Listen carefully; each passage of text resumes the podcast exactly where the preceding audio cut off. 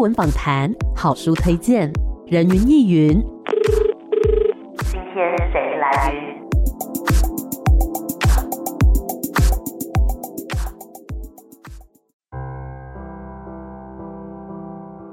人云亦云，今天我来云。今天呢，人云亦云在节目当中要带大家来读一本小说。我觉得这本小说呢，可能是我这三个月以来最喜欢的一本小说。哎，谢谢你。嗯、今天要跟大家一起来分享这本书，是来自九歌出版社所出版的《蜂鸟的火种》。欢迎作者邱怡清，怡清你好。哎，你好，Amy 你好，大家好。是我们今天跟大家分享这本书《蜂》。鸟的火种啊，我觉得从书名来讲就蛮特别的，因为哎、欸，其实你知道我是从你的书里面才知道说，哦，台湾原来没有蜂鸟，没有哦，大家都误会了。我原我原本就甚至不知道说，哎、欸，蜂鸟是什么，好像只有在那种 Discovery 会看到，对对对对，对。然后又蜂鸟，然后又火种，会觉得说，哎、欸，好像是一个有点悬的一个书名哦、喔。嗯、那要不要来介绍一下这整个故事是在描写什么样的主题？那里面又有哪些？角色呢？这本本书其实虽然说，呃，是一直以两个主轴为主，就是比如说我在宣传的时候或者在讲述的时候，其实都会说它跟。呃，精神疾病的视觉失调跟亚斯伯格有关系。嗯，但是说实在，其实我在写的时候，我没有把太多的重点放在这两件事情上。嗯、我我反而比较注重的是他们角色之间有点像成为一个很封闭的堡垒那样子，突然之间成为了他们可以彼此依靠的巢穴这样的一个地方。嗯、因为我觉得我只是把这里面总共有四个主要的角色，就很少，就四个，对，非常。大家可以很很专心，对，他就我会我故意有点把他们就是跟现实的连接全部几乎都切断了，嗯、其他的现实跟其他人之间连接全部都切断了，然后只让他们在一个这么封闭的小圈圈里面这样彼此依靠。那其实我最重点就是要写这三个大人，因为里面其实有个是小孩，就是女主角旭的儿子，嗯、对。这三个大人就是他们的生命都经历了一些艰难的状况，嗯，对，可能是跟人际之间相处有一点问题，或者是说，哎，精神疾病。然后女主角旭是刚成为单亲妈妈的状态，嗯，那他们怎么在这个比较呃人生开始有点歪斜的时候，或者失足的时候，他们其实自己也已经很艰难了，嗯、可是却愿意为对方再多付出一点点力气，然后维持这个连接，这样子，是对。所以刚刚讲到说，故事里面有三个大人。一个小孩，对，一个小朋友，对。除了女主角旭，她是单亲，对，本来是伪单亲，后来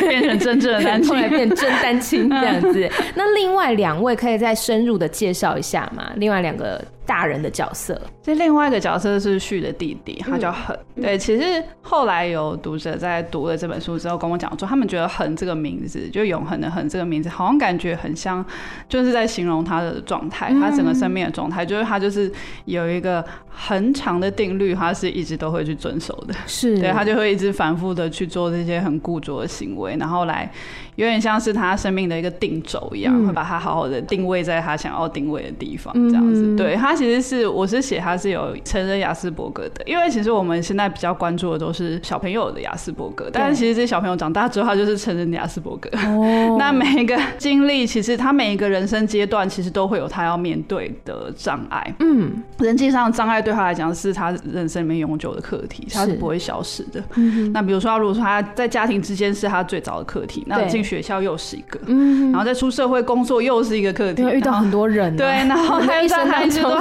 他一直都在疲于应付这些，然后想办法去学习，因为他们其实就是在看别人，然后模仿。哦，模仿别人的行为，说哦，原来在这个时间点我，我我应该要说什么话，嗯嗯嗯、才不会冲撞到别人，或者是发生什么问题。所以他们一直都在学习，那可能会比我们再稍微多花一点时间这样子。然后重点是，如果他们又要再进入到亲密关系的话，那又是另外一件事情。嗯、或者是他有了小孩之后，是。对，所以其实这个障碍其实是不会消失的。就算他真的是嗯学会了比较社会化的人格之后，对，但是这些障碍还是存在这样，所以我我是把他带回到就是家庭的关系，因为他姐姐就是离婚了之后就立刻带他的小孩逃到他家来，嗯，那我也想要描写他是怎么回应这件事情，是。怎么重新接纳他姐姐回到他身边这样子，嗯，然后文石的话这个角色就是。他一开始是我设定的第一个角色，嗯所以他是最重要的一个源头，这样是对，他就是起头。我把他设定在他住在一个山边的湖边这样子。我想要知道说，为什么一个人会突然想要单独的生活？嗯，我想要对居我想要知道一个人要怎么独自的活下去，嗯但是我想要给他给理由，我就想说好，那他一定有什么不得已的理由，但也不一定一定要啊，因为这就是一个选择、嗯。对对，所以我那时候想，好，那如果说他。有一个不得不的理由，他一定要这样子生活化，所以我就把我想要处理的精神疾病这个部分放进去。嗯嗯，因为这跟我的生命经验有关系啦。是、嗯，对对对。而且视觉失调，目前为止，它其实是一个最难处理的题材，因为毕竟 连医学方面现在目前为止都没有办法很确定视觉失调的成因到底是什么，嗯、跟它如何治愈，其实都是还是一个很复杂。因为我们人脑是一个很复杂的结构。对，对，我们现在也许都还没有了解到它到一半这样子，所以我会觉得其实。不只是我们的个性的培养，跟我们原生家庭的培养，造就了我们人的复杂度，嗯、连我们的脑袋都很复杂。嗯，所以其实 其实我想要借由这个角色来表现这件事情。他的原生家庭背景、生命之前的人生脉络也很复杂。是，就是虽然说我把它设定的有一点悲惨，我后来也发现他这个人怎么怎么可以这么惨？对，但是我其实是想要表达是说，他可能在生病之前，比如他被疾病已经抹掉他现在的人格跟他的名字的时候。后，他之前是个什么样的人？嗯，嗯，我也要想要把他交代清楚，这样子。嗯、对，我还是希望把他们三个人都变成一个人，嗯，就是他们是人本身的样子，而不是就是单亲妈妈，或者是雅斯伯格，或者是视觉失调这些标签贴在他们身上之后，他们人格就被抹掉，其实并没有。嗯，对，嗯。那那个小朋友呢，又扮演什么样的角色？小朋友其实我会觉得，因为其实我十年前是完全不会写小孩的，嗯哼，因为我生命里面很少小朋友，嗯、因为我没有弟妹，是，然后加上我比较喜欢动。动物，所以其实我跟小朋友相处的机会相当的少，嗯、所以其实我当初是很不能够去写小孩，但我却发现我到快要四十岁这年纪，我却可以好好的去写小孩了。嗯、哼我就会觉得其实他们一直都是在一个很新的状态，哦、他们认识事情都是用一个很新的状态。是，他看到这三位大人，他并不会去评价他们，他不会哦，因为他生病，或者是哎，可能舅舅看起来是有点怪怪的啦，可是觉得他很有趣啊，可以跟我一起去像小朋友一样的陪伴我。对对对。之类的，所以我觉得它的主要的一个用途，就我觉得它让这三个大人就像粘着剂一样粘在一起，然后又可以完全的没有心眼的相处这样子。嗯，对，嗯、对，我觉得有这个小孩出现，让整本书的疗愈度直线上升。对对，因为有他很天真的眼光，对呀、啊，纯粹的眼光。对，因为有些时候我们会用一些那种可能很世俗的眼光，会去批判，或者说去看待这个人，但是小朋友他不会啊，他就是你对我好就对你好，对，我跟你做好朋友这样子。对对对，是啊，啊，他就是妈妈的朋友。对呀，我也不会特别觉得哎，他很奇怪或他很危险什么，对，他不会去评价他这些东西。是，那刚刚怡清有讲到说文史这个角色他是患有思觉失调症嘛？那你说是跟你的生命经验有点关系，所以我想要问一下，说整本书的创作初衷是什么呢？当初其实我刚有这个构想的时候，其实是三十岁的时候，嗯，那时候我刚刚脱离青春期的状态，然后我自己本身有一个很强烈的生命的断裂感，就我觉得我跟我的青春期好像彻底的断开了，嗯，那种感觉。然后接下来我发现就是。我看到，比如说我身边的人，对，跟就算他们是同一群人，可是他们，我会觉得年轻的时候，我们在相处会比较就是用一些比较展示性或刻意为之的，就因为我们年轻嘛，嗯，所以我们想要看起来自己有点闪闪发亮这样子，嗯、对，总是会很想要出头啊，肯让别人对，让别人肯定自己，这样、嗯、可能就会展现出一些比较让人家想要看到的部分。可是我觉得过了中年之后，我会觉得那些生命的内里好像慢慢被翻出来，嗯哼，那些可能他们都。藏在像口袋内袋里面那种，他们不想要让人家知道的心理状态，慢慢被我看到了。是就是我身边的朋友就开始有些人是重郁症的状态。嗯嗯，那时候我看到，就是因为我跟他是朋友嘛，就是从高中的时候就是朋友，所以我看他从一个可以好好的工作、好好玩乐、好好经营生活的人，到后期完全失能，就是只能待在家里足不出户这样。那当然，我那段时间也是因为我是他的好朋友，所以我也算是他其中亲友的一个陪伴者。是，所以。我也是成为一个陪伴者的角色，有过一段时间，所以其实这让我就是重新的看待了这个世界，我把眼光跟角度完全移向了我之前没有看过的视角，这样子，我想哦，原来就是其实大家都有生命的反面，嗯、生命的背面，对。所以我那时候就是有在书里面强调这件事情，就是好像活在镜子的反面是的这样的一个地方，对。嗯、所以当初我就想说，好，因为其实我发现就是，比如说我们一直在谈，想要好好吃饭、好好睡觉这两件事情，对。那其实我们讲好像听起来像废话一样话，对，你生活本来就是你要生存下去就是这两件事情。但问题是我真心觉得就是在生活的时候，很长都会把它放到很后面去才去处理。我们甚至去赞扬没时间吃饭这件事情，就觉得啊，我是随便吃吃，因为我今天好忙这样。但是我会觉得，其实就像比如说睡眠障碍这件事情，好，我身边就一大堆人都睡不着，都需要安眠药，所以安眠药的销量其实超好，嗯，没有人知道。是对，然后我我中医师的朋友，他现在为了要睡觉，他必须要。吃五种不同的安眠药，他才能睡觉，然后他睡眠时间变得非常的断碎。嗯，就你看，当我们可以好好的执行这两件事情的时候，其实。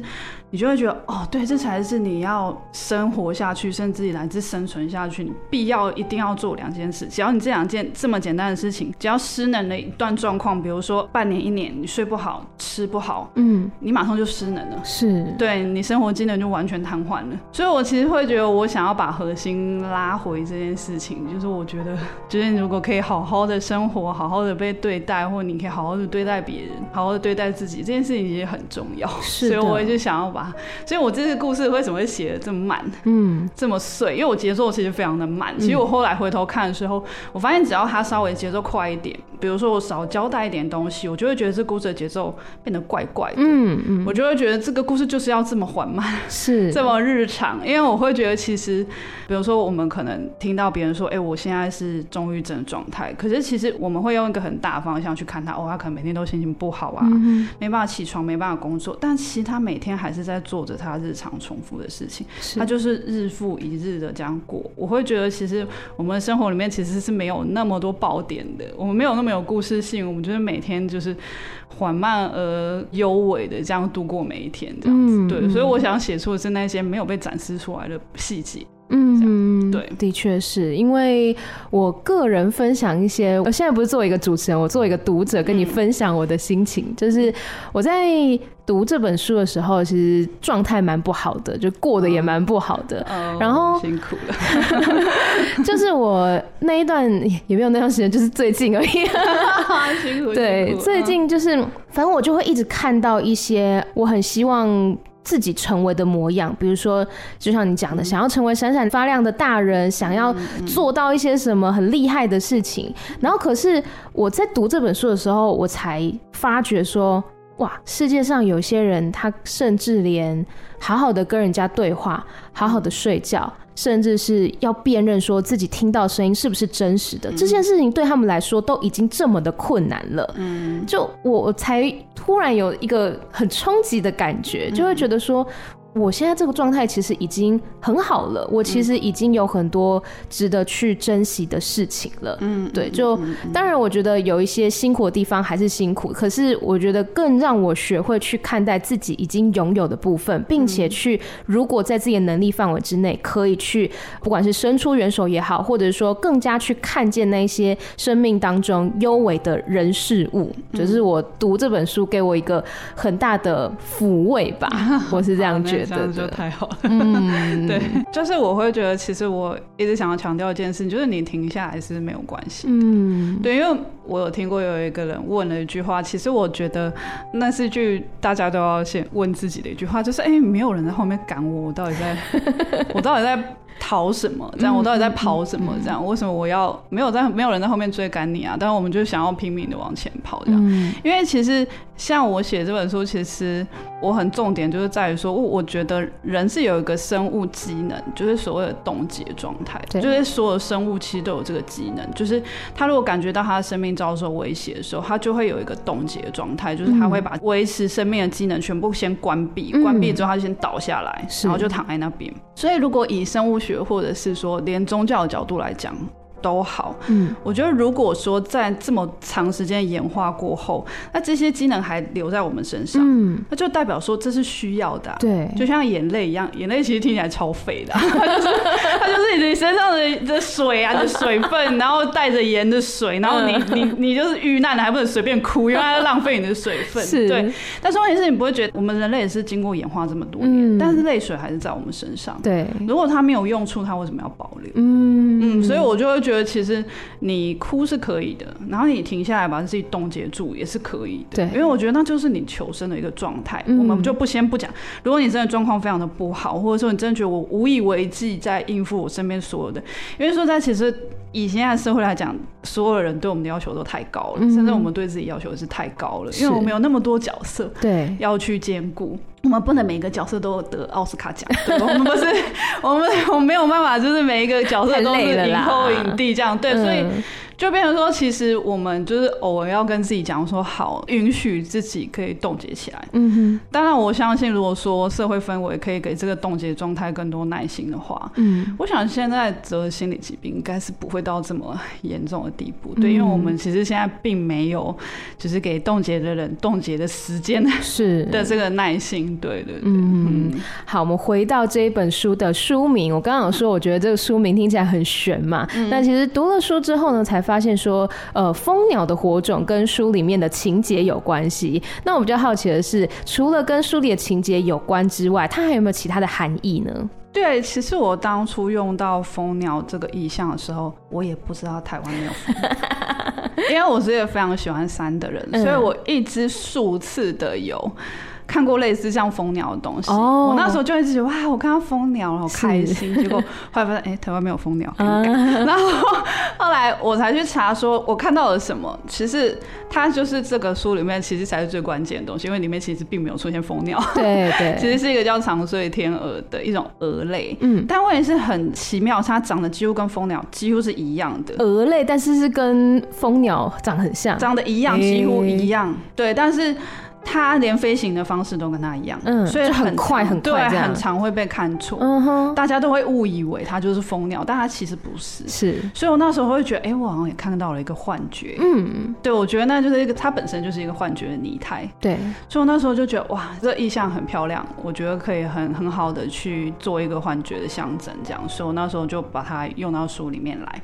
但是还有蜂鸟，其实在呃原住民的传统里面，北美洲那边的传说里面，是它是第一个把火种带到世间的鸟类哦，所以它是非常勇敢的一个鸟类，因为它衔着火种把火。带来人间这样子，所以我那时候我有看到就是拍视觉失调的纪录片，那里面我就有看到他们就是在康复之家里面就是做一些重复性比较单调的工作，因为他们就是要慢慢把知觉训练回来嘛。嗯，我就有看到他们就是在折火种，折火种，对，他们就是把火种的心就是放到那个纸里面，然后把它这样拧起来，哦，就这样的一个动作而已。是，对，然后还有折纸莲花之类的，就是这些都是让他们起码可以好好的去再把自己的知觉慢慢的练习回来，这样子，嗯、所以我那时候就觉得他们折火种那个动作非常的缓慢，嗯，很像一个仪式一样，是，我就会觉得那感觉就好像他们就是用那颗火种来慢慢的烧出它，就是可以辟出一条，就是他也许可以回到正轨的一条路，这样子，嗯，对，所以我为什么采用蜂鸟跟火种来当象征，就是这样。是，我觉得这个象征很美耶。是啊，对啊，就是刚刚讲到蜂鸟，它真的是一种很勇敢的鸟类，在传说当中是把火种带到这个世界上面来的，然后就有点像那些呃患者们，他们也努力的想要点燃他们心中的那一个熊熊的烈火。对，是没有错。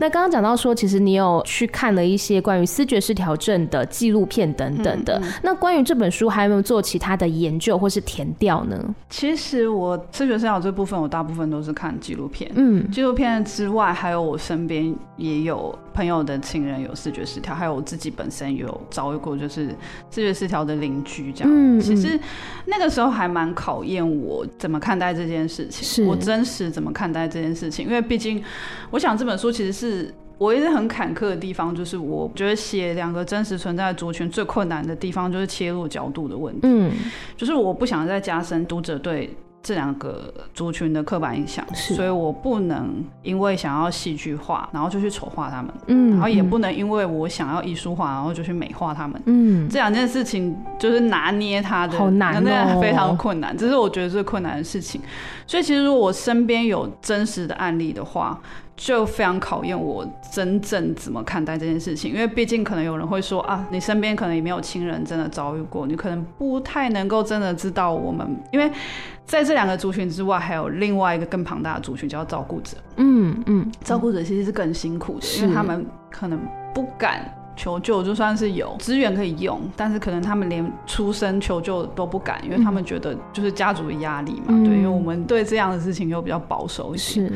对，所以其实当时我在想说，好，那如果我自己遭遇到了，我能不能不要用批判的角度去看？因为我知道就是。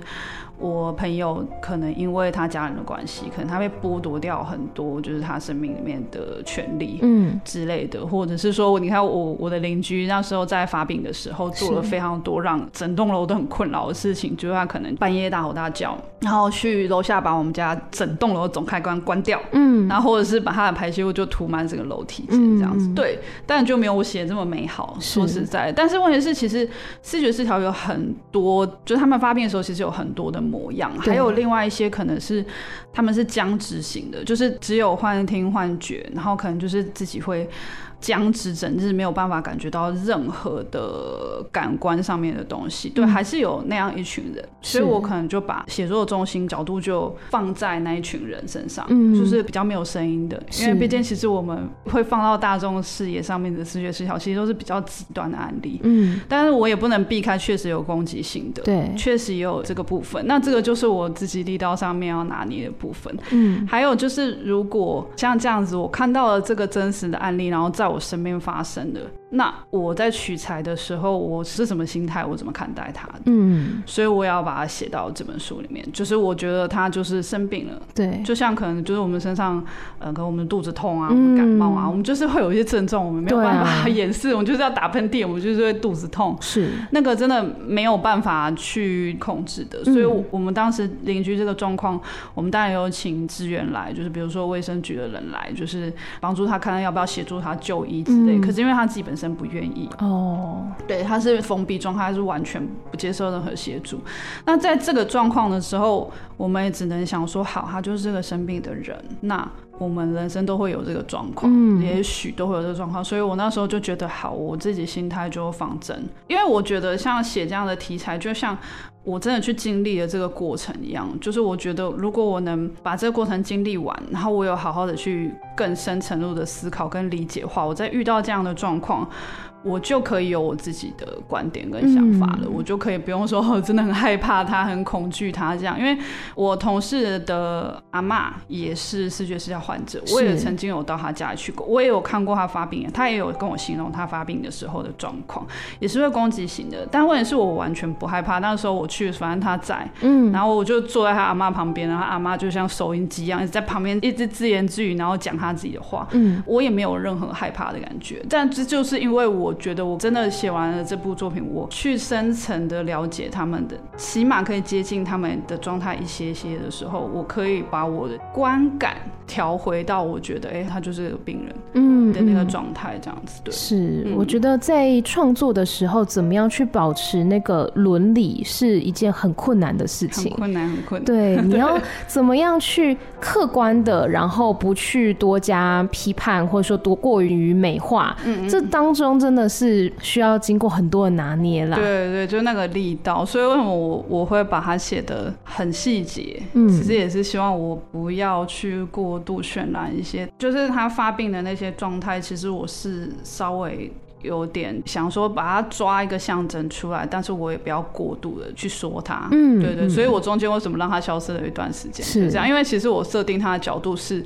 他是一个快要康复的视觉失调患者，他已经是在走那最后一里路了。所以我想要让大家知道说，还是有这一群人存在。你虽然你不知道他们要花多少年的时间，对，因为其实那个对脑袋的破坏是很大，就像他们要重新学走路、学说话，就是回到那个状态，他们要经过很长时间的复健，才有办法回归社会。我是希望可以讲到这一群人，就也许他们是有康复的机会，然后他们也在努力。嗯，对，嗯，我们先稍微休息一下，待会再继续回到人云亦云。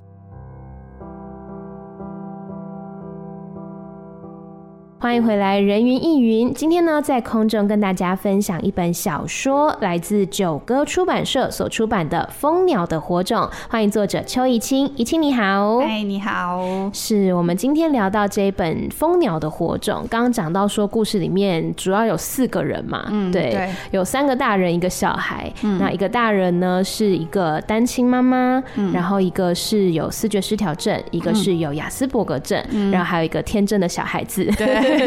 把他们三个给粘着起来，对，没错，是，所以因为其实刚刚最后有讲到说，就是为什么中间文石就是患有思觉失调症的那一位，中间消失了一阵子。我其实，在读的时候也觉得蛮神奇的。嗯，我一开始在读的时候想说，哦，好，这本书的主角是文石，嗯，对，然后读的时候，哎，怎么都在写序，哎哎，那个横的戏份也很多，哎，已经快要快要结束了，哎，怎么怎么文石消失了，然后后面文石又出现。对，我其实蛮喜欢这样的一个设计啊。嗯。嗯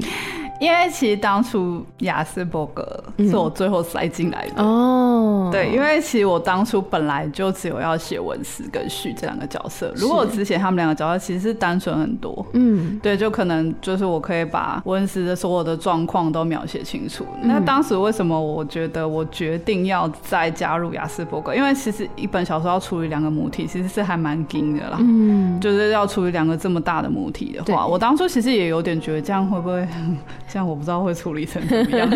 有担心一下。但是后来我觉得，我为什么会写雅斯伯格，只有跟生命经验有关系，所以就等于我经历了什么，我就会把什么东西塞进去。我觉得会有一点像这样，因为我身边有两个雅斯伯格的朋友，是一个是男生，一个是女生，光是他们性别的不一样，跟他们从小。教育环境跟家庭环境的不一样，就造就他们两个完全不同的个性光谱。哦，这一点我觉得非常的有趣，嗯，因为他们两个都是我非常好的朋友，是都跟我很亲近，联络的很密切，就是几乎每天都会说话的那种朋友。对，当然我刚开始当然也适应了，就是要怎么跟他们沟通这件事情。对，然后我也可以老实讲，就有时候我确实也有很想掐死他们，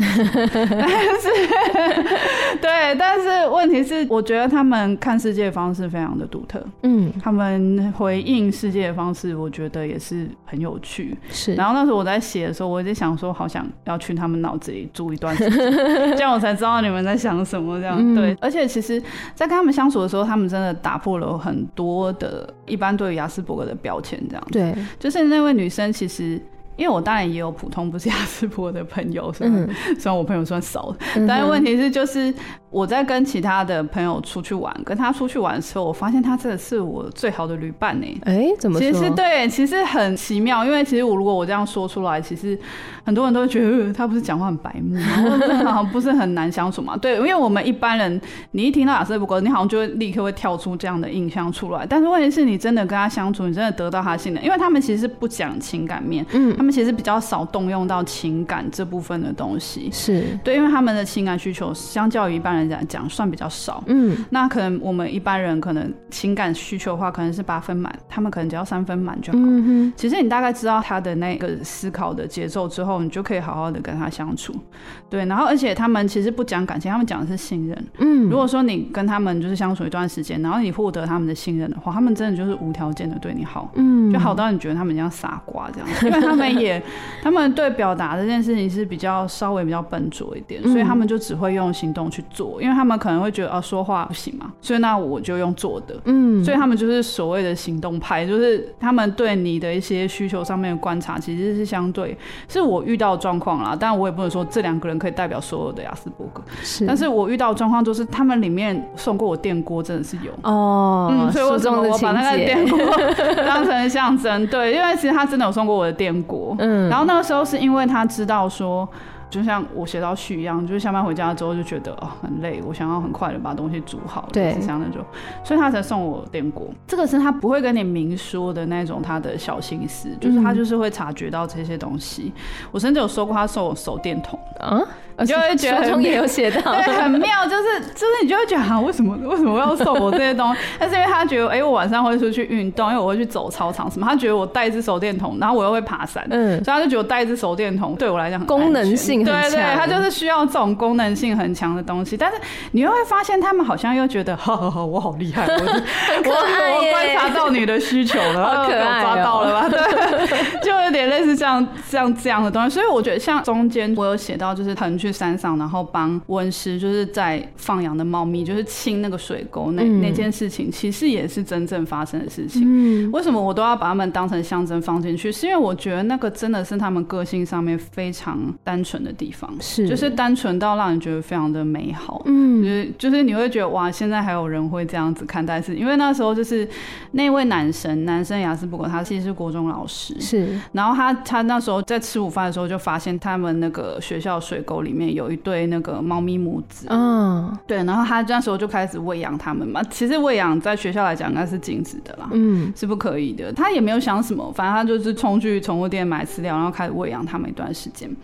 但是他他有一阵子就不小心把跳蚤带回家，嗯，对，没办法就带回家，然后把它搞得天翻地覆，把他家搞得天翻地覆。但是问题是有一次台风天要来的时候，他那时候跳蚤才刚清完没多久而已，他还是跑回学校去了，因为那天是假日，嗯，台风来那天是假日。他说他们都住在水沟里面，他那么害怕跳蚤，但他还是跳到水沟里面去帮他们把那些树叶清干净。嗯，那个时候我就会觉得哇，这个人真的是有一个很。我不管他平常讲话多机车啦，嗯，但是说在光是看到他那个心的那种透明度吧，嗯，还有我就会觉得他就是一个你也不用防他，或者是有对他有什么心眼，他就是这样的人，就是在思考上面很单纯，对他们就很直线，很单纯，就觉得这就是对的事情，所以我就去做了，嗯、是。对对对，他们就真的比较听不懂你的言外之意，或者是拐弯抹角这样子，对，嗯。嗯，其实，在书中描写到恒这个角色的时候，然后。也有讲到恒，因为恒跟旭是姐弟嘛，有讲到他们的妈妈，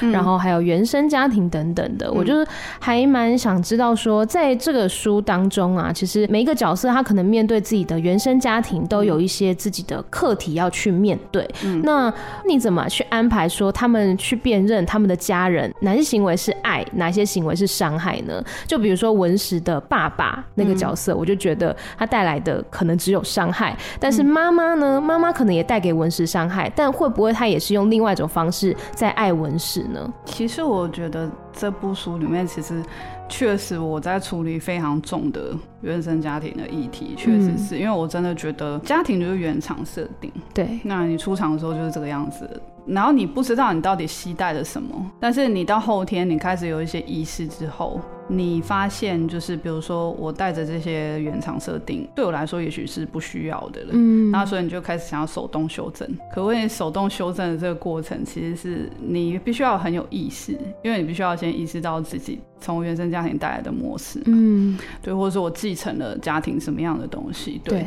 所以我那时候在写这三个角色，就是有意识的想要脱离家庭之后，他们做出的不同的回应。嗯，就比如说文石可能刚开始冲出来的时候，冲出他爸爸对他这么多诸多的限制的时候，他是几乎是完全自暴自弃在放纵他自己嘛。对，因为他可能就是一直在吃他爸爸以前不允许他吃的东西，然后把他自己吃到就是。因为我觉得那个夺回自由感觉对他来讲太珍贵了，嗯，对，所以他就觉得只要能够夺回自由，那我什么事情都做，是。对，所以他过了一段时间那样的生活，但是后来他可能后来发现说，哦。再继续这样子对抗他，父亲像幽灵一样的尾随在他旁边的这些东西有副作用，那我就带着他，但是我能不能再想自己的一个方向？其实他也还在摸索，因为毕竟他去弹钢琴嘛，嗯、那弹钢琴其实也不是一个很稳定的职业，嗯，所以他可能那个时候也是有一点，就会觉得，哎、欸，我才刚站稳，对，从我的原生家庭逃出来，然后我才刚站稳，然后旭可能是因为他这个角色其实就是一个奉献型的角色，嗯、对，他是一个奉献型角色，因为他他从小。就要照顾弟弟，对，所以我为什么会安排他这样的个性？其实就是因为，其实他会一直去亲近文石，跟他一直后来都没有放弃去找文石。我给他的理由就是因为他有这个弟弟。嗯，他从小就习惯这样，他没有办法放着这一种独自一人，所以他只要看到他独自一人的时候，他就会想朝他走过去，这、嗯、很像他的直觉反应，母爱满满。对，他其实是有一点母性在，但他的母性是有一点过于牺牲过头的那种母性，因为他会觉得说，哦，因为我的家庭，我的妈妈没有办法理解我的弟弟，所以就变成我一直在填补。这个母亲的空缺，嗯，所以等到哎，连他弟弟都想要脱离他的时候，脱离他就觉得你不需要再为我做任何事情的时候，他可能又觉得那我再投入另外一个家庭，嗯，这又是他的一个原生家庭带去的模式，因为他就是不停的在奉献，他就把自己所有东西都瓜分出去，很急的找了一个老公，然后再继续投入在这个奉献模式里面，嗯，所以我觉得光是在这种模式是一种泥沼，它会一直反复，是。你会一直在那个循环里面，如果你没有意识到了。他的时候，嗯，但我觉得如果这个循环，嗯，你要打破也是需要一段时间很挣扎，对，所以其实我会描写他们三个人必须要打破这个模式的挣扎，还有恒也是，嗯，恒其实他也对他的家庭，就是因为他最后能够做的方式就是稍微对他们有一些疏离，嗯，因为他可能会觉得哎自己就是这么怪异，所以。我也不想要让家人觉得困扰，所以我就可能就离开姐姐，因为他其实也可以观察到姐姐对他付出太多了。是，因为其实他们是非常厌恶变动的，嗯，嗯，所以他却选择他要从家里搬出去。对，对，这件事情其实就是他必须要从一个他很赖以为继的固着状态里面把自己拔出来。嗯，对，那也是一个很疼痛的过程。是，然后拒绝他姐姐也是一个疼痛的过程，因为毕竟就等于说我必须要开始独立了，而且还要必须要逃离，就是。妈妈对他的一些就是限制，嗯、因为我没有交代到这件事情，但是我隐隐约约可以感觉到他妈妈其实还是希望一家人可以待在一起，可是最后这两个小孩都还是不想要待在妈妈身边，嗯，对，然后就是各自走各自的路这样子。是，但是最后就是我觉得我们走到一个岁数之后，家庭的功能。可能生命在某个阶段的时候，开始觉得自己长出自己的能力了，长出自己面对世界的肌肉的时候，我们有能力再回去修复它的时候，也许我们还可以再用另外一个方式去跟家人相处，嗯，慢慢的把它修复起来。但是如果修复不了，我觉得也没有关系，嗯，对，因为你肌肉已经长出来了，或者是你已经培养出那种用不同的角度去看这件事情的眼光了。我觉得那你就可以完全的从原生家庭这个模式里面手动，你可以开始手动修改它了，对。但是你也可以不用把它覆盖过去，嗯嗯，对。我相信从家里面继承过来的东西，就是你就接受它就是你的一部分，是对，嗯嗯。我觉得的确就像刚刚怡清讲的，原生家庭就像是一个出厂设定一样，我们。做什么都没有办法去改变这个出场设定嘛？对对，对，但是你可以去后天的去修正它，或者是说呢，你要抛弃它，或者是你要完全的继承它，那其实是可以透过自己的努力，慢慢慢慢去达到的。嗯，对。但是就算你不做任何改变也没有关系。对，但是也没有关系，就是接受你自己这个状态，我觉得比较重要。对，因为其实。他们到最后还是会就是伤痕累累啊，他们其实三个人其实都伤痕累累，可问题是就是。我写书里面这段时间其实没有很长，嗯，但是我就是要让他们有一段这种很像你人生里面有一个小小的，像这四个人就一起聚在一个孤岛上面，然后度过了一段就是只有他们才知道的时光，嗯。嗯，我就是这么人生这么小小的一个停顿的片刻，这样。是，对，嗯，就人生当中一个很幽微的那种片刻，对对。嗯，那么你自己在面对就是人生当中比较幽微的，或者说像。书中这三个角色可以算是低谷吗？对，嗯、比较辛苦的时候，你会怎么样去面对呢？其实，在写这部小说的时候，刚好就是人生大低谷的时候。Oh. 对，就是那段时间，其实算是有点像是累积了很久的东西，就突然爆发。因为我从小，嗯、我本身我自己原生家庭是我是亲职小孩，是我后来才知道有所谓亲职小孩这个名词。亲职小孩就是说我从小就是父母亲可能没有办法给我相应的照顾，反而是我要反过来照顾父母，oh. 这样的小孩叫亲职小孩。嗯，或者是。家里就是可能有人生了重病，父母也没有办法说很妥善的照顾那位长辈，然后他自己逼迫他是学龄的时候，他就要上阵，嗯，就是他就必须要负起大人的责任。这样的小朋友就是亲子小孩，是。所以其实后来我也很关注这个议题这个方面，对，对，所以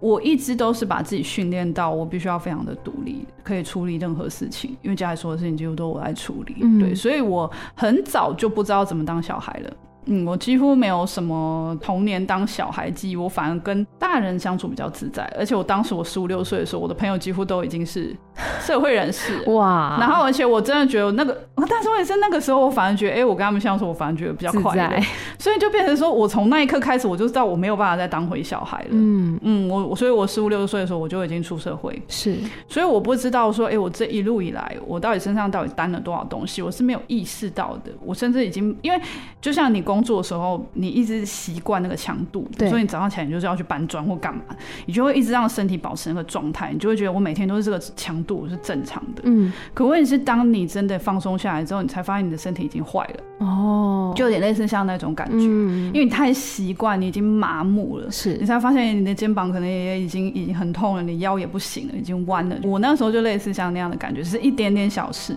就触发了我整个人就是崩盘，就是我整个往下，我完全不知道，我每天都很焦虑，嗯，焦虑到睡不着。但是那件事情是一件很小很小的事，就是我的猫咪生病了，是。可是以前我明明就养过非常多宠物，养过三只狗，每一只都是我从重病然后送到走，我通常都很坚强，只有。我妈像每次都哭得，像死了儿子一样，因为她太伤心了，所以她完全没有办法处理这些，所以所有的事情都我担起来。但是我已经处理过比这个更糟十几二十倍的事情，可是我却在那个时间点垮掉了。嗯，我没有办法应付这件事情，我每天都在哭，是，然后状况真的变得非非常差，然后我身边人都非常不能理解，说，为什么我突然之间变成这样？就这一点点事情而已啊。可是我觉得当时我有一个心念，就是我觉得我要允许这件事情发生。就是我就是要让自己崩溃，我一定要崩溃一次，看看我到底埋藏了什么东西，或者说我没有意识到什么东西，它一直在压迫我，嗯，甚至在侵蚀我。所以我就觉得我允许这件事情发生，我就是崩溃给所有人看。然后有些人他很不能接受，会觉得你明明平常不是这样的人，对我不是这样的人，但是我有这种时候，嗯，我会有这种状态。然后当时面对所有的不理解，我的态度都是我不会因为我表现脆弱这件事情而感到内疚。对我，我有权利可以表达自己的脆弱，是我可以把那个界限画出来。所以那个时候，我就让自己这样子维持很长一段时间，当然是很不舒服，嗯，非常不舒服，因为你觉得每天什么事情都不能做，每天就是在等你的焦虑。每天早上起来，你就会觉得焦虑来跟你 say hello，嗨、嗯，今天我们来度过愉快的一整天哦。对，我还是没有离开你哦，这样子。所以我就觉得好，那既然你要来就来吧，就看你要陪伴我多少时间，然后我就好好的陪伴你，陪伴你觉得够了，你自然就会走了。嗯，你一定要觉得够了。就像你吃东西一样，就像我觉得，如果说你今天真的觉得垃圾食物不好，但是今天如果你觉得你就是很想吃啊，那你就吃啊。是，其实你的身体会告诉你什么时候要停。当然那些成瘾症状当然就放在一边啊。如果说你真的吃到成瘾，当然是不好。但问题是，如果你真的很想吃，你就吃，嗯，吃到你觉得够了，你的身体自然会告诉你说，哦，我觉得够了，可以不要再吃，我觉得腻了。嗯，那你就让自己放纵那段时间，其实没有关系啊，对你的身体其实不太会有太大危害。重点是要允许。许自己这么做，因为如果一直去限制自己很多的东西、很多的状态的话，那是一种压抑呀。对对对，那其实是一种压抑。嗯、对，那那反而是你。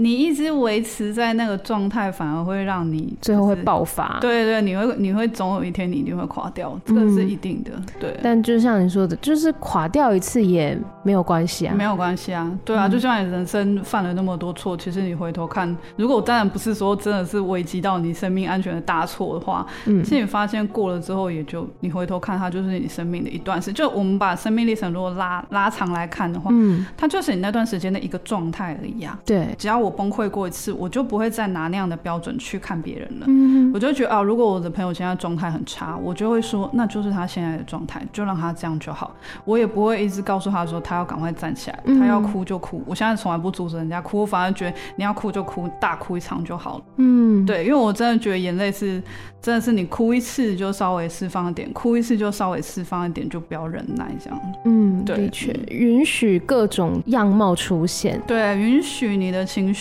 就是这样来来去去，来来去去，对啊，因为你的情绪不可能永远都是这么高涨，所以我觉得现在也不要那么强迫自己一定要那么正向。是，其实我觉得你能保持一个平衡就好了，就也可以不用那么过度的去追求幸福快乐，因为那种东西其实太多，你就会觉得为什么，你就会一直觉得为什么我没有比人家幸福，为什么我没有比人家快乐？嗯，对，所以我觉得可以不用一直过度去正向或追求那样的东西，我觉得反而是对心理上面来讲是反而是比较好的，是，我会觉得是比较健康。的，对、啊，就平淡踏实的度过每一天，其实就已经很棒了。对，所以我常常会跟我朋友讲说，其实我觉得你们可以好好的活到现在，我就觉得已经是成就了。的确，我真的觉得是一个成就。对，嗯，嗯，好，那接下来呢，想要邀请怡清来朗读书中，你有没有任何一段想要跟听众朋友分享的段落呢？哦，这一段段落就是我选出来，就是我觉得还蛮关键的一个段落，嗯，就是我。还蛮想说的一段，也是我就是在经历就人生很低谷时期的时候，我自己的一个笔记。嗯，其实这一段落其实算是我自己的笔记，我把它放进去这样。是是第几页呢？是第七十三页。七十三页。对，这一段是就是女主角续去精神科的慢性病房看温石的时候的最后一段。这是一种只能跟自己仰赖相依的全然孤独，像在地底深处安静独自的采集矿石，只能和恐惧相拥的唯一亲密。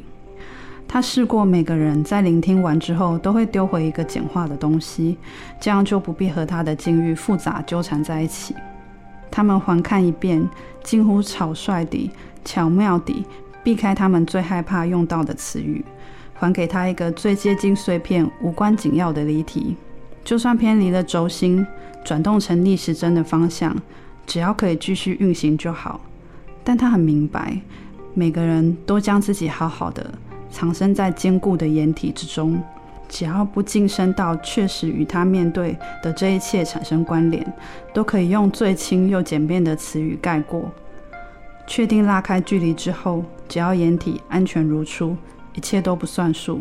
在无关底下，似乎就能一身清净，看得明白。这种天真里会自动忽略那些从不结痂的疤。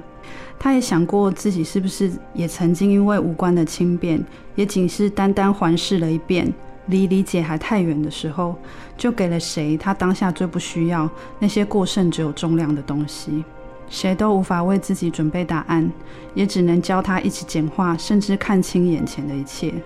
他知道那是仅能旁观的无能为力，只能顾全自己之后唯一能分出的一点点力气。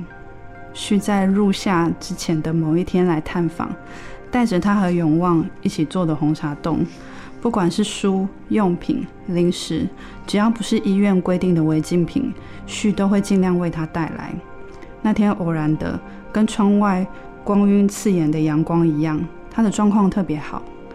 天气很久以来都和他无关，他能够清醒地和他一起找一个可以晒到太阳的位置，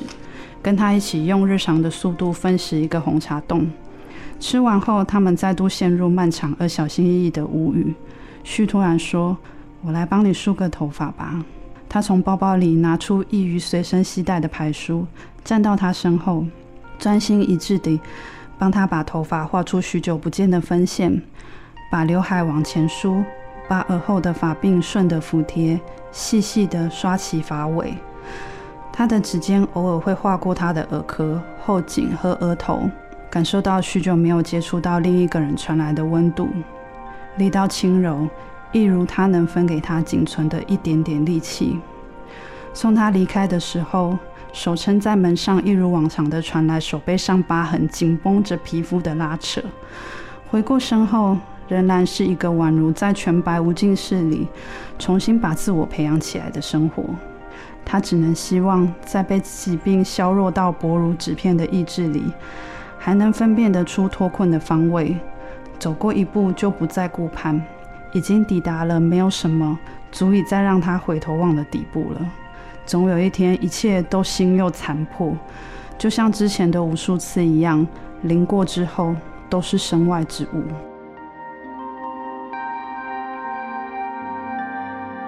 刚刚有说到，这是算是你自己的一个笔记，对，嗯，是什么样状态下写下的笔记呢？因为当时就是。疫情很严重的时候，哦，因为所有外出的事情几乎都是我在处理嘛，对，所以当时因为我住的地方是永和，永和突然之间大沦陷，嗯，然后那个时候我刚好就回来，就出现了就是一直咳嗽症状，嗯，我那时候就是想说，完了，我到底要不要去筛检？因为那时候我们附近的更新医院是塞包状态，嗯，我就想那是一个更危险的地方，我到不要过去？但是为了家人的安全，那我应该是要过去啊。我很纠结，但是身边的人又很怕你生病啊，所以他们就会一直告诉你说，没有，是你想太多了，大家是你感冒吧，再看看啊，怎么样，再不要。但是我心里就一直觉得，我就是应该要去筛检，不管怎么样，对不对？就是因为那时候快筛还没有出来，所以我那时候一定要去医院筛检。所以我那时候想好，我决定要去。但是问题是我身边人一直都在阻止我，嗯，然后所以我才会觉得，天啊，我好像被困在一个我，他们就希望我，我一直被困在那个地方，然后。会丢回一些，我觉得，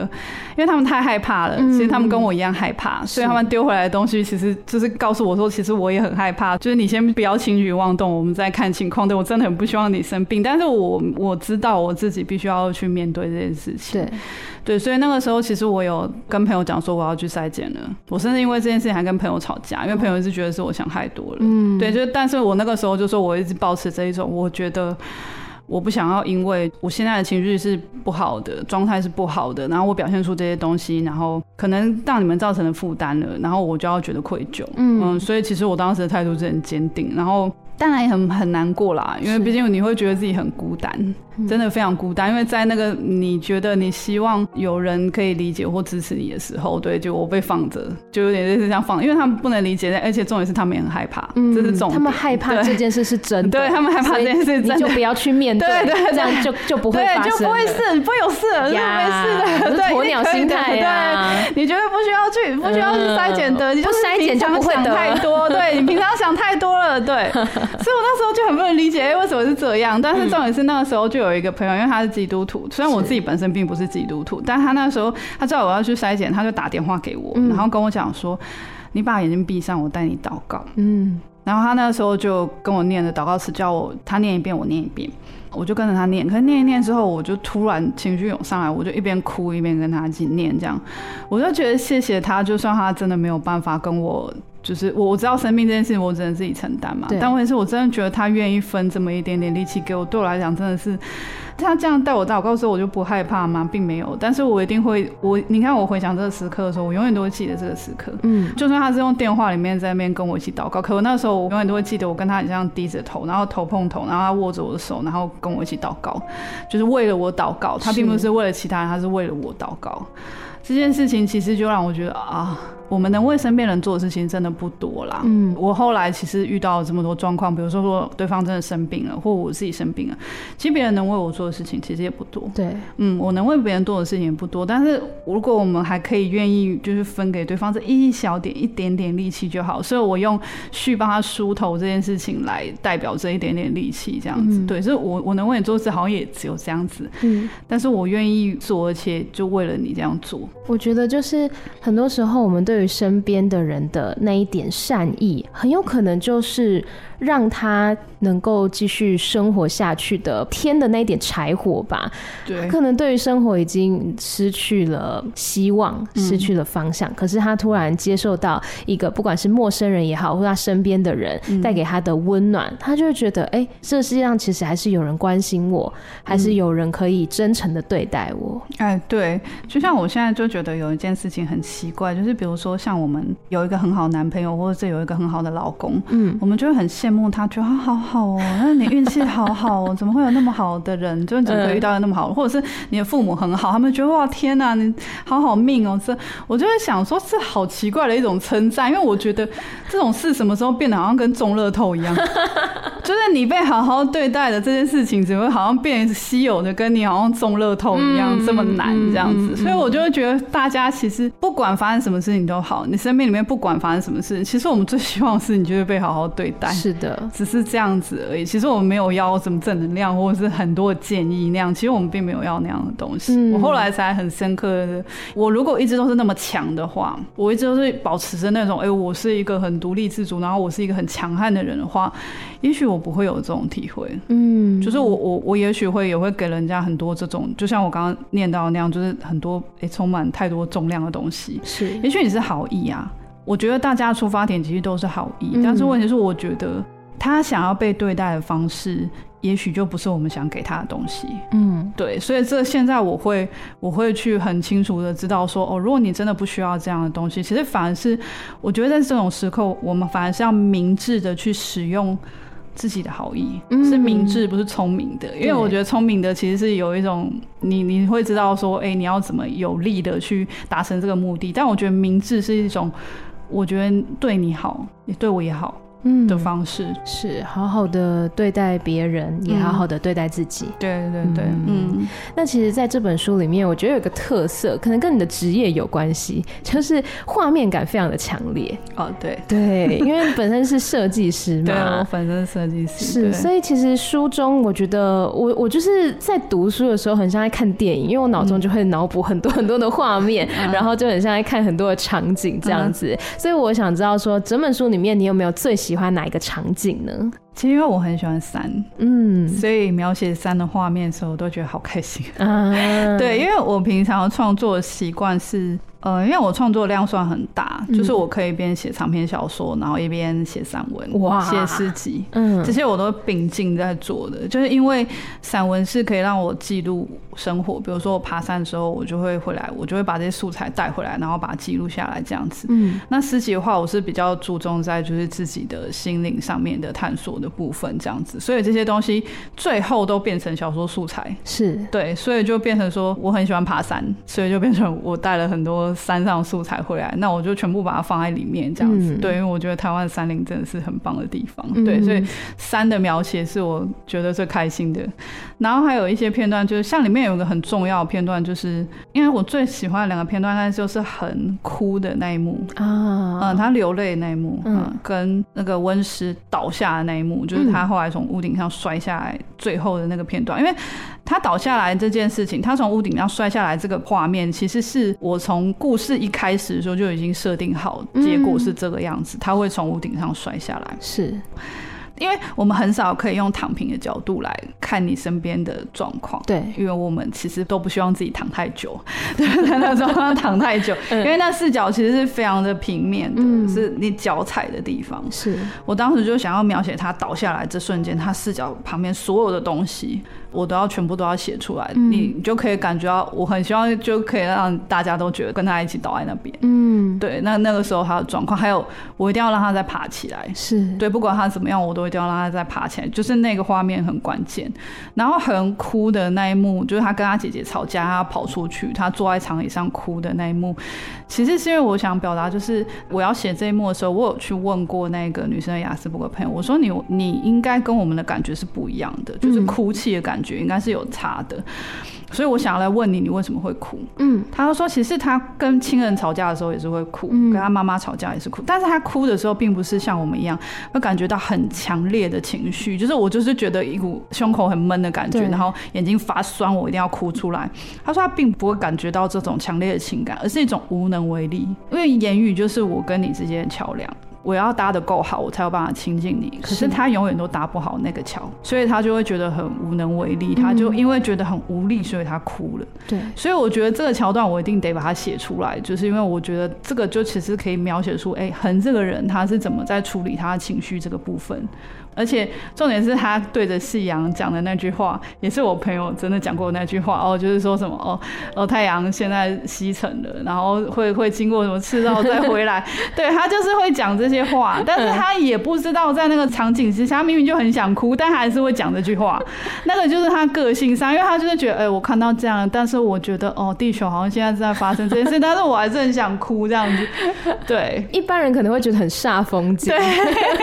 对，但是他就是。就是这样，对，他就是这个样子，所以那个场景的安排，其实是让他这个角色整个要立体起来，这样子很关键的一幕，这样对。是，我觉得书中真的有很多让人印象深刻的场景，我自己最喜欢的有两个场景，嗯，一个是他们一起在看星星。哦，因为那个画面在我脑中太美了，好像电影海报一样。然后我想象就是一大片那个呃深蓝色的天空，然后很多很多很多的星星这样，而且是他们四个一起嘛。对对对。所以我觉得那个画面很美好，而且那感觉就像是。彼此都，我很喜欢他们彼此不会去干涉对方，不会去批判对方。嗯，对，就是我们都是独立的个体。那我有思觉失调症，然后你有雅斯伯格症，你是一个单亲妈妈，你是一个小孩，嗯，那又怎么样呢？对，此时此刻我们就是四个在这边看星星的人，对，就是这样子。对对，所以我觉得那个场景是非常的单纯而且美好的。嗯嗯，还有一个是发生在回忆里面的场景，嗯，是叙说他。他在那个山洞里面走，然后他、oh. 他跟他跟妈妈一起，我、oh. 我要我要哭了，很突然，对，就是他说跟呃妈妈一起在山洞里面走，然后恒是走在他们后面吧，前面前面前面，对，然后但是旭很害怕嘛，对，然后恒就说就是如果你害怕的话，就叫我的名字，嗯，对，然后他会回应，对，一路上旭就那真的一直在叫恒的名字，恒就一直回应，然后而且旭的手一直是牵着妈妈的，对，对，我很喜欢那那后面那一句，就是即使在黑暗当中，他也从来不是从来都不是一个人。你是没有遇过这种主持人？没有关系，我很开心，谢谢。我天哪，哎呦，真的是你这样会把我弄哭。我是爱哭鬼，这样子，我超容易哭的。我没有这对我来讲是我作品最大的回馈，真的最好的恭维。就是在在书中有很多很多段落，很多句子都是让我就是你知道戳到我。啊，还有我自己也很喜欢一个，就是永旺去抱他抱的时候，对对对，因为其实其实雅斯伯格非常的讨厌拥抱，呃，讨厌触碰，他很讨厌触碰这样，但是。其实这样就会让你觉得说，哎、欸，好像很难亲近他，因为毕竟你人就是需要有一些温度上面的交换跟触碰嘛。嗯、但是就变成说，哎、欸，剧有提醒过他说，你不可以抱他抱太久，嗯、因为因为舅舅讨厌拥抱。嗯，所以小朋友也知道，嗯，说，哎、欸，我我知道舅舅不喜欢抱抱，所以我只能抱他十秒。嗯、所以就算我真的很想抱他，但是我还是要数这十秒，对，但是我还是要数这十秒。然后舅舅就觉得啊，这什么鬼？不用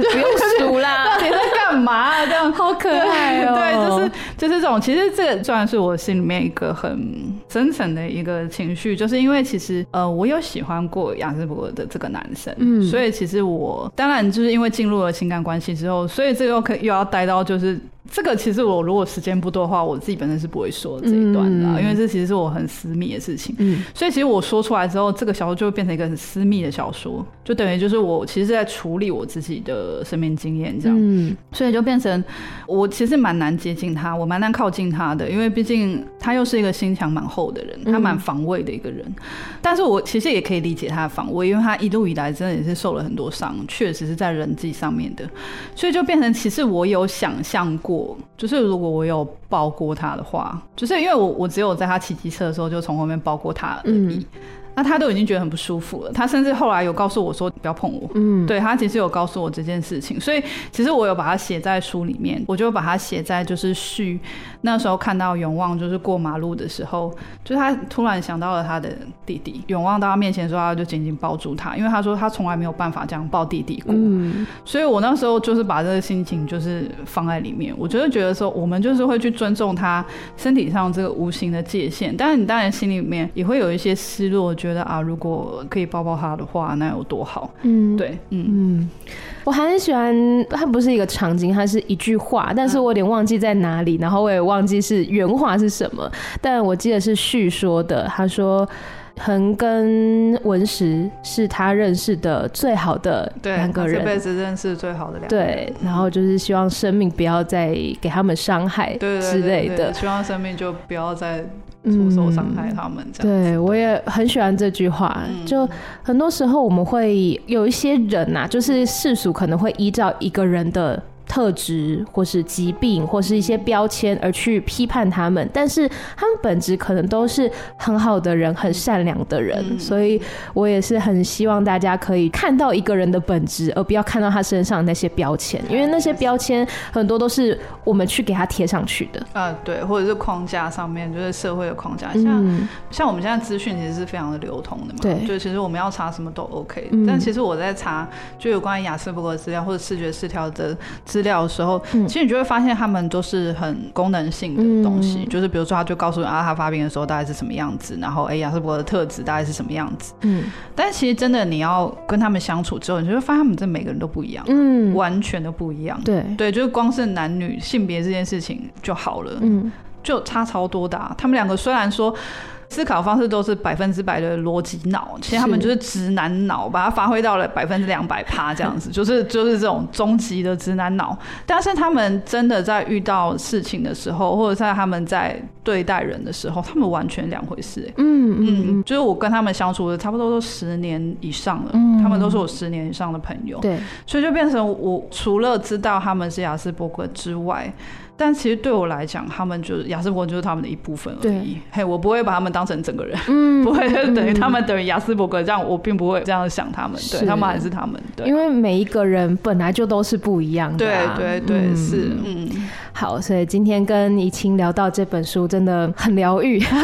太好了，这个功能就太好了，真的就是有很多的怎么说呢，心情上面的抒发跟分享。它是一本很严肃的书，对。不会啊，我觉得很疗愈。我尽量就把它想的轻松一点。对，我我觉得是一本怎么说？我我必须老实讲，我真的是非常非常非常老实的告诉你，我一开始在读的时候会觉得有一点点闷。对，一开始的时候，因为在描写很多的呃场景等等的，对。可是后来越读就会越深入到每一个角色他们的故事，然后他们的状态以及他们之间的互动，然后我就是一直有一种被疗愈的状态。那种状态不是说他们。做的事或是怎么样，而是就像我一开始分享的，我觉得我们每一个人都有辛苦的时候，他们每个角色也都有辛苦的时候，嗯、然后他们都这么努力了，也、嗯、也有不努力，也有不需要努力的时候，可是。嗯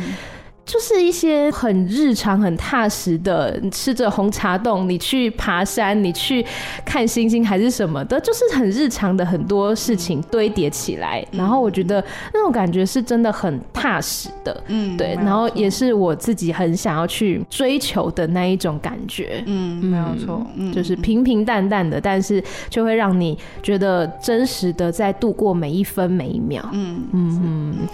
好，那么这一本《蜂鸟的火种》如此的精彩，下一本呢？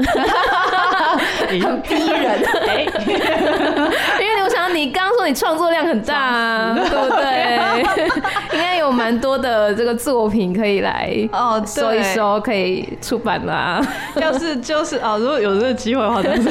就是因为就是我很长一段时间都在写人跟人之间的关系，因为我从大概三十岁开始很认真在经营这个主题，所以变成说呃，不管散文或者是诗集上面的创作，都类似是跟人有关系。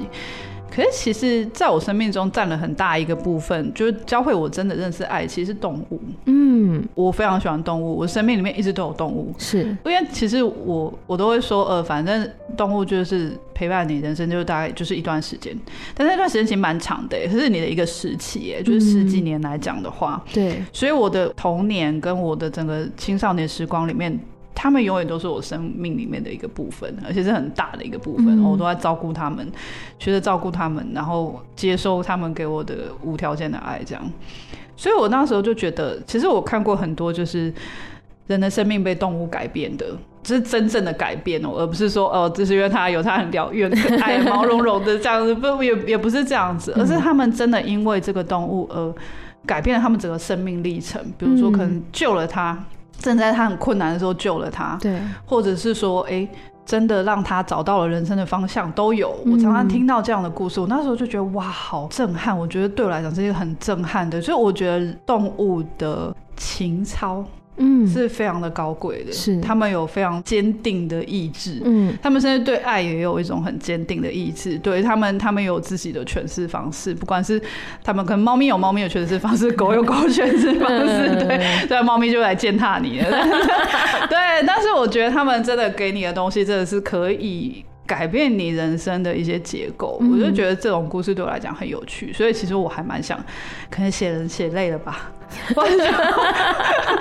要写写动物，写写动物。对，然后我还有另外一本诗集在经营，那个诗集已经经营了十几年有了。嗯，对。然后去年的时候有进入那个红楼诗社的那个出版补助的决审。嗯、对，其实我经营这部诗集没有任何的意图，就是我也没有想要他出版或干嘛，因为我就只是在处理我内心的一些。景象就是我把自己挖深了以后，而且我写还不是分行诗，因为我不会写分行诗。嗯，对，我就用小说的方式来写它。哦，所以它是散文诗。哇，对，它叫《兽的眼神》，因为它是跟我的生命经验在走，所以也不是说我突然想要很很有计划性经营它就可以写。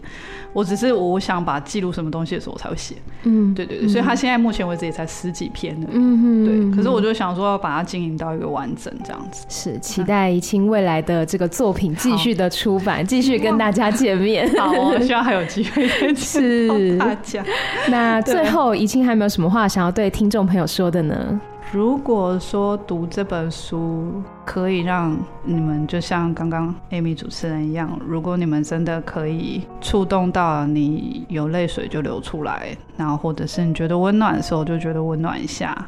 或者是你觉得真的很低谷的时候，去感觉到就是角色。跟你一样，就是窝在一个没有见光的角落的那个时候，然后永远记得两件事情，就是好好吃饭，好好睡觉。不管什么状况，这两件事情永远都是你的优先，呃，没有任何事情比这两件事情重要。然后就是我希望，就是大家就是把自己照顾好，然后把自己燃烧起来之后，然后也可以变成。别人的火。那今天非常感谢怡庆来到我们的节目当中，也请大家持续关注《蜂鸟的火种》这本书。谢谢你，好，谢谢你，谢谢，拜拜，谢谢，拜拜。